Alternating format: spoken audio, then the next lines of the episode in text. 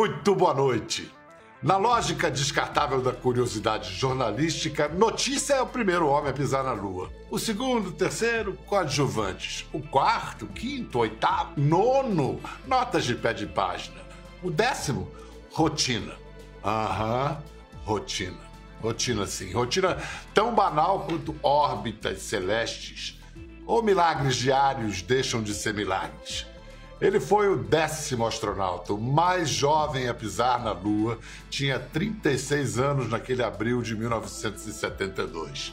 Hoje, quase exatos 50 anos depois, pousou agora no planeta Brasil para expor as ferramentas daquele milagre, artefatos tecnológicos que hoje são peças de museu.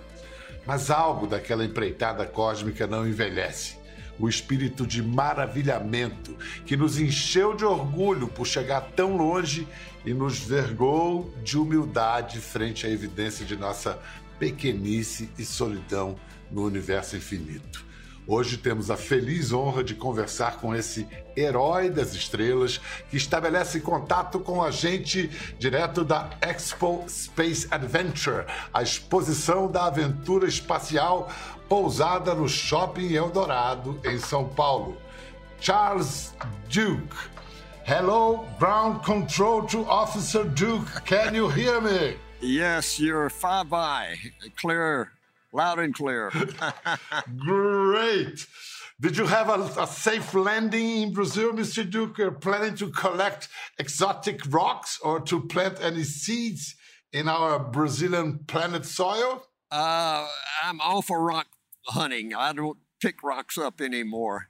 We all did that on the moon. We had uh, uh, seven years of geology training. Uh, so when we got to the moon, we knew what kind of rocks to pick up. And uh, but I still uh, hike and uh, go up in the mountains in Colorado, and I have not collected any rocks in Brazil though. I would recommend some ice rocks in our caipirinha, a very popular drink in Brazil. I don't know if you were introduced to it yet. Not yet. I look forward to having one tonight. go go ahead. Um, well, I am looking forward to to take my kids to the Expo Space Adventure. And what would you recommend? What would you quote as, as highlights to children, let's say aged between three and 63 years old? uh, that's a big variety. There's something here uh, at this exhibit for everyone. Uh, it's one of the finest exhibits that uh, I've had the opportunity to see.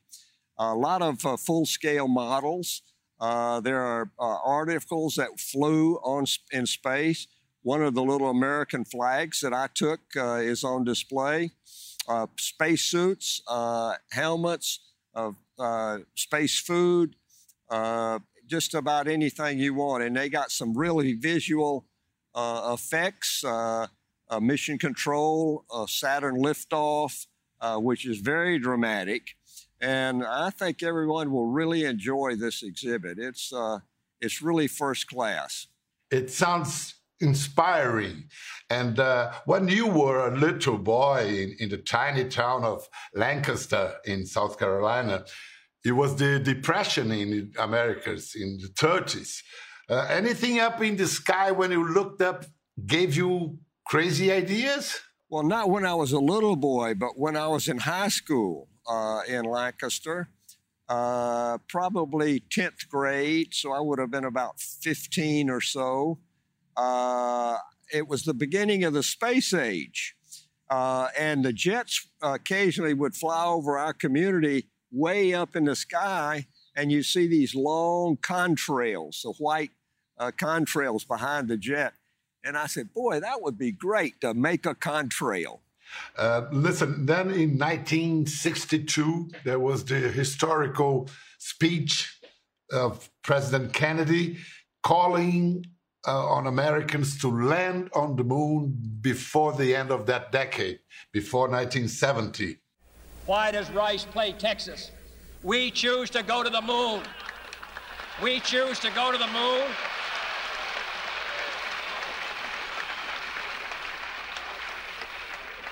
We choose to go to the moon in this decade and do the other things. not because they are easy, but because they are hard. Those Kennedy words touch your heart. Uh, I wouldn't say touch my heart. I thought they were incredulous. But the most incredible thing about it was eight years and two months after uh, he made that announcement, I'm sitting in mission control talking to Neil Armstrong when he landed on the moon. It was an incredible accomplishment. Because we know that Neil Armstrong personally asked you to be the Capcom, the, the voice to relate and communicate to them during Apollo 11's flight. Why was it so? Did you have any personal rapport with Armstrong? Well, we were in the astronaut office. We were all friends, uh, some closer than the other. Uh, I knew Neil. He's office right down the hall from me. Uh, but the reason he asked me was uh, I had done this similar job on Apollo 10. Apollo 10 uh, went to the moon with a lunar module, but the module was not able to land. So it was sort of a dress rehearsal to, to check out the procedures, to start a descent, and then abort and come back up into orbit. So, except for the landing, it was a dress rehearsal. So, uh, we accomplished that task very well in mission control. So, Neil asked me to come over and do the same thing uh, for him on Apollo uh, uh, uh 11. It's a crucial role. It's a kind of a astronaut's conscious your voice at that moment i can i can imagine. It, it is a crucial role. You're the only person in mission control allowed to talk to the crew and you need to communicate instructions to the crew in a clear concise and uh, pilot language that they understand. So uh, that's why they always required an astronaut uh, to be uh, capcom Charlie, it is said that when Apollo 11 was orbiting the moon, Neil Armstrong's heart rate was surprisingly low, con- considering the situation was around uh, 110 beats per minute. Then, what happened to his heartbeat when he got closer to the ground and things were not going quite as planned? Well, I don't know exactly how high it went, but I know it increased. Uh, and I think that was typical of uh, every landing. Uh, it's very, landing on the moon is very dynamic. Uh, you're coming in an area that you have studied from photographs, but the photographs have a, a resolution of only 15 meters. That means that objects smaller than 15 meters you don't see in the photographs. And so when you pitch over at about 2,000 meters altitude, you look out the window and there is a lot of craters and a lot of whole uh, rocks and ridges and stuff that you had not seen. So you have to be very, and especially in Neil's case, we had him targeted into the wrong place, and he ended up uh, having to fly vertic- uh, horizontally over a, a, long distance, which uh, consumed most of the reserve fuel. So now we're faced with a fuel emergency, uh, basically. And we had about 60 seconds uh, for him to land. And uh, so it was very tense in mission control. I would venture to say that my tension in mission control during that Apollo 11 was greater uh, than I had actually landing onto the moon on Apollo 16. It's uh, very different. And uh, so, especially when you're coming down to some emergencies like, uh, you know, 60 seconds to land, uh, that's not very long. During this critical moments, this one minute, 60 seconds, uh, as the only voice from Earth, did you say much or you chose to the, the mute mode to keep quiet? Uh, the most appropriate uh, thing you could do was keep quiet. They really focused on that landing, and they don't have to hear excess verbiage from mission control that was no help to them in the landing. All they had to do when we called uh, 60 seconds, that meant I just said, uh, Eagle 60 seconds. They had 60 seconds to land. Then I called Eagle 30 seconds.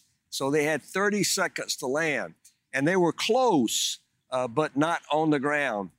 About 13, so I, I, we were just quiet except for those two transmissions. And then uh, at uh, uh 13 seconds later, uh, Buzz Aldrin said, Contact, engine stop and uh, we were uh, greatly relieved they were on the moon with only 13 seconds fuel remaining. Yeah, let, let, me let me show to the audience parts of your conversation during this historical moment. Okay. You are this smiley, handsome man uh, in the foreground. Are you? Uh, yeah, I was the guy in the foreground there. I don't know about that uh, description of my personality or my looks, but uh, we were great. I thought I think you could see on my face the relief uh, that we all had. Yeah. Oof. The tension was through it the was roof, uh, Pedro, uh, just through the roof. Uh, and when I heard engine stop, uh, we knew they were on the ground, and so the tension just went out like air out of a punch balloon, and and, but it was so exciting. Listen, Charlie, do you honestly believe that Armstrong would abort if you called abort? No. Uh, he had the final say. Uh, he was in charge of, of the spacecraft. And if we said abort, uh, that, that meant he had 4% fuel remaining. It didn't happen, but I'm convinced that had I said Eagle abort, there would have been dead silence on the other end.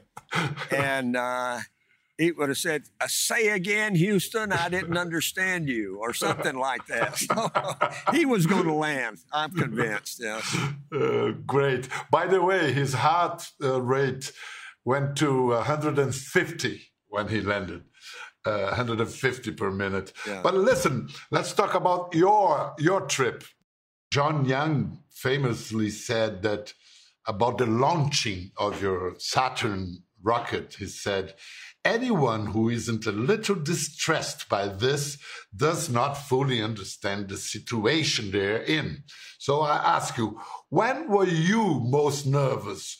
What was your heart rate peak at the takeoff or at the moon landing?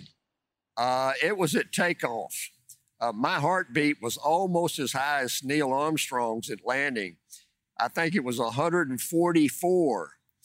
And I was so excited because when the ignition started, the vehicle started to shake from side to side.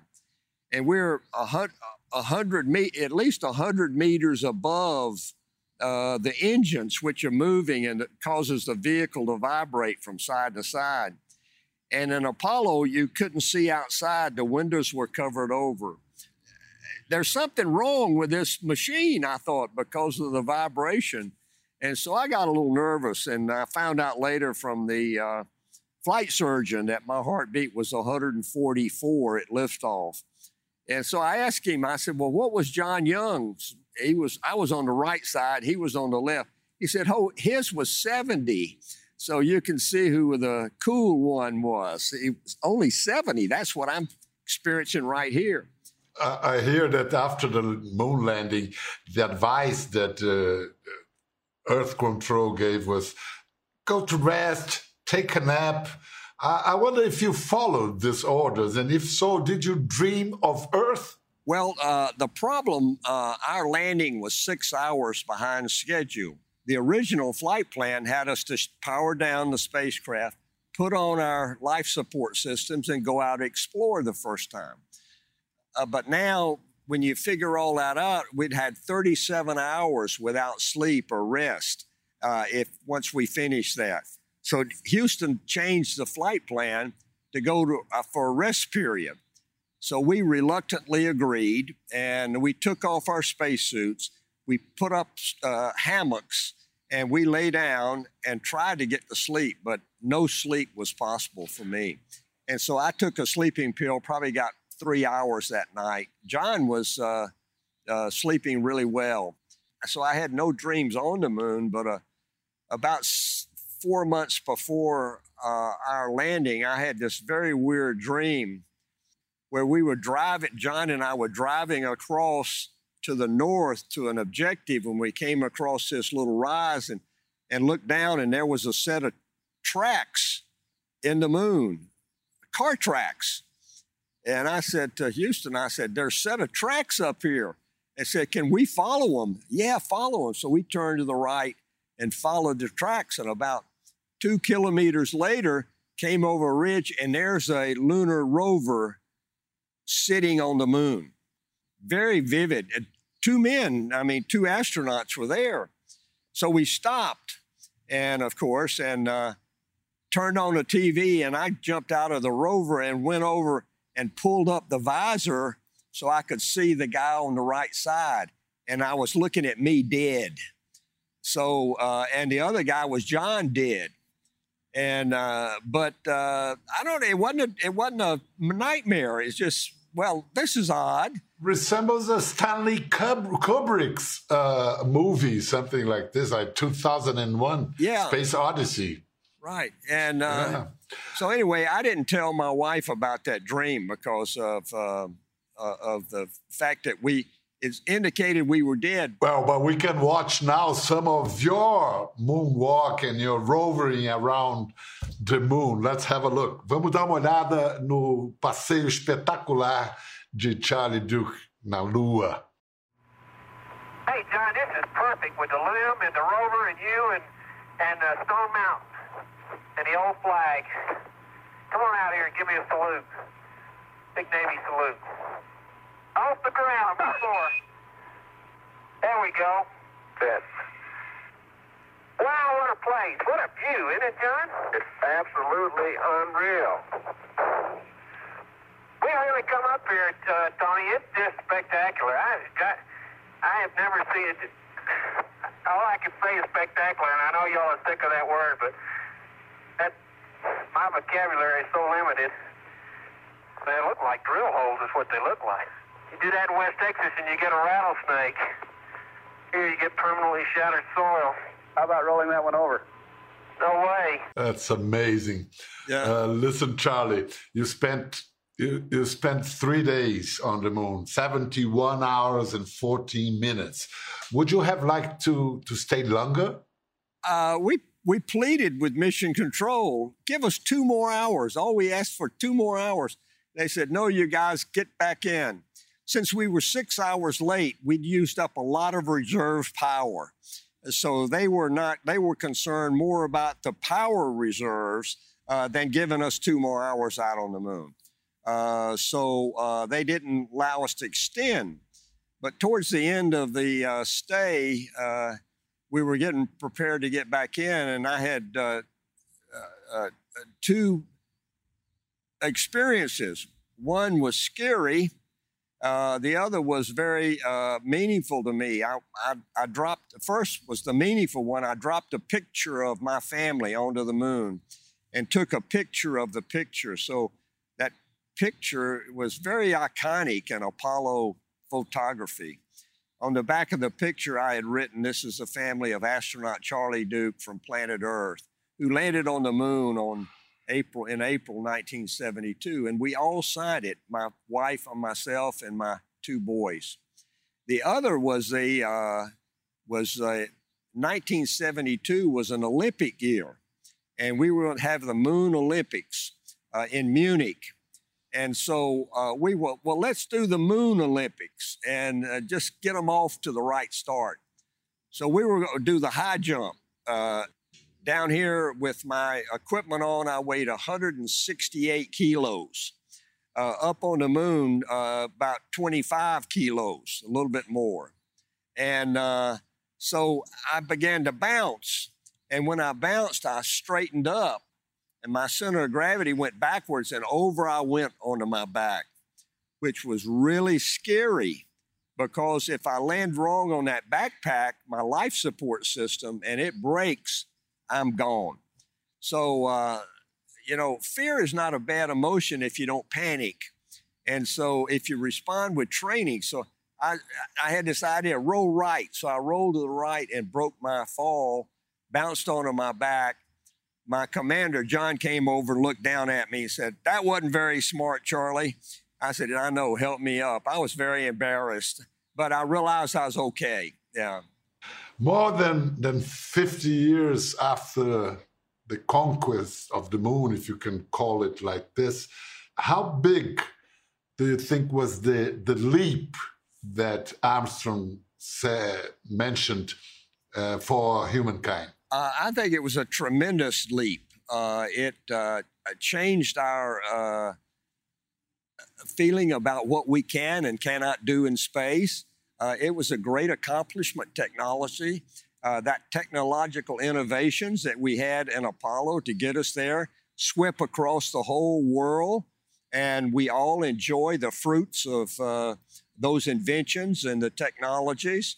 Uh, our for instance, our Apollo computer had 80k memory. In my back pocket here, I have a cell phone that has 800,000 times the memory of my Apollo computer. And we all enjoy that. And so now we're looking up returning to the moon and maybe on to Mars in the future. And I, I really am excited about the uh, what I call privatization of space, the Blue Origin, the uh, uh SpaceX, uh, uh, Richard Branson with Virgin Galactic all of those programs, they're pushing to have people in space uh, and uh, for pay. And it's going to, I think it's going to give every, the world such a view of the beauty of space that we will be able to charge forward and maybe even uh, eventually reach Mars. but I think that's beyond my lifetime, Mars it's probably uh, 10 times harder to do Mars than it would do a moon mission. So we'll see. Uh, agora vamos falar da Expo Space Adventure, é a exposição das, da aventura espacial. Está no Shopping Eldorado, em São Paulo. São mais de 300 modelos de naves, computadores, equipamento, objetos que não só ajudam a entender aquela aventura de 50 anos atrás, como mostram como uh, nas coisas que nós usamos hoje, todos os dias, a, essa, a, essa história está presente até hoje. Maior legado que o projeto Apollo deixa para a humanidade, sem dúvida nenhuma, é toda a parte de computação. Talvez se não tivesse o projeto Apollo, a tecnologia de hoje estaria 50 anos atrasado.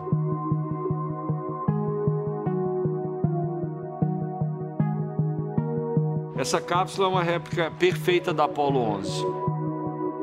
Se você olhar muito de perto, você vai ver que tem anotações, e aquelas anotações foram anotações feitas por Buzz Aldrin, pelo Michael Collins e pelo Neil Armstrong. Então, assim, ela, ela é absolutamente perfeita. Aqui é um, uma réplica do módulo lunar exatamente como ele é. Você olha assim, você vê, mas ele é feito com durex, com a ribite, com, ele é assim, exatamente assim e desse tamanho. Módulo lunar é como os astronautas descem na Lua. Então ele é uma aeronave que foi desenhada para descer somente na Lua. Ele viaja até a Lua junto da cápsula, lá eles se separam, o módulo lunar desce, depois de toda a missão, a parte de cima é ejetada e encontra de novo com a cápsula e retorna para a Terra. O bug lunar também é uma réplica perfeita.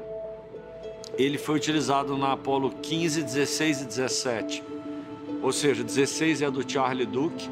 Ele foi uma das pessoas que você vê nos filmes dirigindo na Lua. É, é um veículo que deu muito mais mobilidade, né? Então eles andaram 26 quilômetros, enquanto Neil, Neil Armstrong ficou na Lua somente duas horas e andou algumas centenas de metros, né? Então foram missões totalmente diferentes. Charles Duke se emocionou com fotos que ele bateu na Lua originais e câmeras que eles utilizaram que ele não via 40 anos. Então ele, eu via ele com o olho molhado, mas eu tirei essa foto aqui.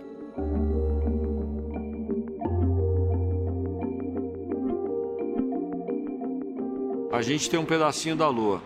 Esse meteorito foi achado na África, tem alguns bilhões de anos, e ele é, é certificado por ser lunar exatamente porque A NASA compara ah, o tipo de, de estrutura da pedra e dos, dos minerais achados e eles são idênticos aos que você acha na Lua. Então é, é muito específico. Ele vem com uma, uma assinatura geológica. Então as pessoas vão poder quase que tocar na Lua aqui dentro.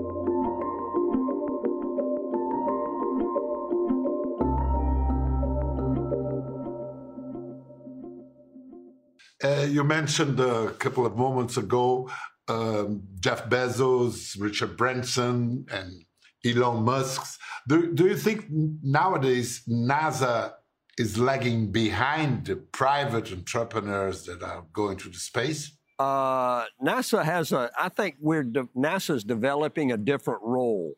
I believe we're going to leave near space to the private sector. But NASA will focus on Artemis. Artemis is another, tr- the next mission to the moon. Uh, and we're building the spacecraft. Uh, we're building, the rocket is almost ready.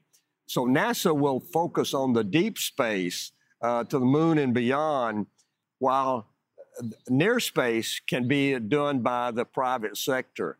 What would you say is the main lesson space trips bring about our own planet, Earth? I can remember orbiting the moon, waiting to land in, during this delay, and the, we had Earthrise, and I could put up my hand, and underneath the Earth was my my uh, my palm was the Earth, and I blotted it out. And I looked out. I took my hand down. I looked out, and there was this beautiful planet, this jewel of Earth, I would call it, the blues and the browns and the whites, and it was just hung in the blackness of space. And uh, and we're all there. We are all down there on Earth, and uh, we got to learn to love to get uh, learn to love one another and get along. And uh, so, without any borders, you don't see uh, Africa's or uh, I mean uh, Venezuela or a U.S. You just see the Earth, and uh, and so, and I think God has given us this Earth to enjoy, to to tend, to care for it, and we're to uh, be good stewards of what God has given us. And uh, so I hope that uh, Apollo helps us to do that. Yeah, Earth is our common spacecraft. Thank you so much, Charlie. Muito obrigado, Charles Duke. I, I do hope you have a wonderful time in Brazil. Don't don't forget to have a caipirinha tonight. Thank you so much. Thank you. And everybody come to this exhibit. It's fantastic. My pleasure being with you. Thank you. Yeah. Thank Two you. thumbs up. Thank you. Thank you very much. Você aí em casa, tome sua vacina, ponha sua máscara e não deixe de visitar essa exposição tão inspiradora que vai abrir as asas da imaginação das crianças, informação científica. A exposição Aventura Espacial está no Shopping Eldorado até outubro. Corre porque deve estar cheio. Quer ver as fotos e vídeos que comentamos aqui? Entre no Globoplay, busque a página do Conversa e assista o programa na íntegra. Até a próxima.